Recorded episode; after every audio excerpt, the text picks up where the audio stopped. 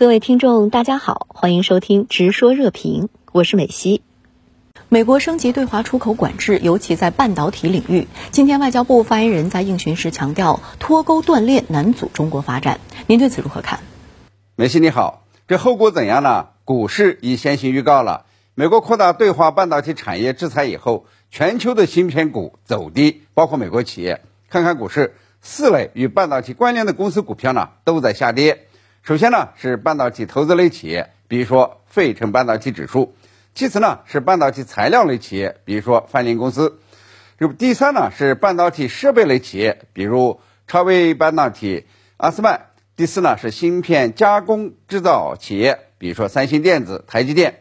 台积电股票呢尤其惨呐，创了一九九四年以来最大的跌幅，这个下跌了超过百分之八。如果从地理上考察这四类企业，受伤的呢有美国企业，主要是投资类和设备类企业；有欧洲企业，主要是设备类企业；有亚洲企业，主要呢是芯片制造企业，比如说韩国的三星、中国台湾的台积电、中国大陆的中芯国际等等；还有呢使用芯片的各类企业，这范围更广，全球都有。可以说呀，美国升级对中国的芯片出口牵一发而动全身，让这个全球的半导体产业呢打了个寒战。这里呢有一个基本的市场逻辑：美国加大限制对华芯片出口，就是给中国这个大市场设设卡，减少了供应。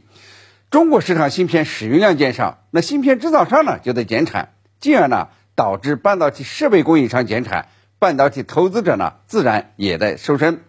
短短几个月，全球的芯片短缺就会变成芯片过剩，可以部分的这个减缓美国的高通胀，但是呢也对半导体产业。造成破坏，这产业链呢可能在重组，所以呢，中国商务部啊一针见血的这个指出，美国的做法严重破坏市场规则和国际经贸秩序，严重威胁全球产业链供应链稳定，也损害美国出口企业的正当商业利益。美国在芯片领域强推脱钩断链，这很容易让外界联想起欧洲正试图推进的减少对俄罗斯能源依赖。那么这两者有关联吗？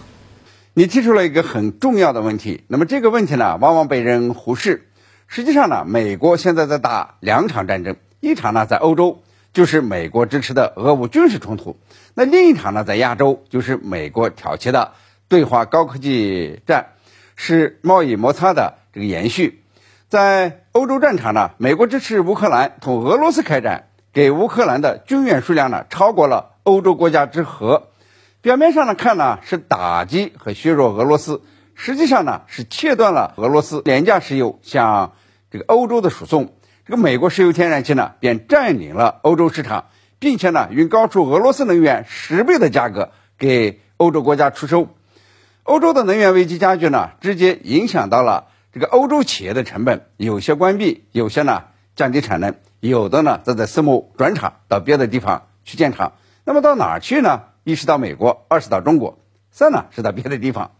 这样呢，这欧洲的先进制造业就被美国薅羊毛了。现在啊，美国加大对中国芯片出口限制，一方面呢是为了遏制中国在新能源汽车、航空航天、智能手机、超级计算机等领域的优势，那另一方面呢是阻止欧洲的先进制造企业呢到欧中国来安家落户，因为啊，这个先进制造业呢是离不开芯片的。而在亚洲战场，美国加大对中国的芯片出口限制，就会迫使呢亚洲的芯片制造业另谋出路。美国呢早就打出了这个到美国投资建厂的旗号，来薅亚洲的羊毛。这韩国三星、台湾台积电呢都在美国建了厂。那么除了对中国限制芯片出口，美国呢还试图挑起台海危机，把台湾呢变成最大武器库。这台湾成了武器库，当然呢就不安全了。那台积电呢？是不是在进一步的向外搬迁呢？美国呢也在纵容朝鲜半岛危机，这半岛危机加深了，那么韩国、日本的芯片企业是不是也在考虑搬迁呢？这样呀，这个美国就掌握了半导体产业的控制权。欧洲战争呢，让美国获得了工业时代的石油控制权；亚洲战争呢，则让美国呀获得了信息时代的石油控制权。美国的霸权地位呢就牢不可破。有个比喻啊，说这个芯片啊。是信息经济时代的石油，哎，蛮形象的。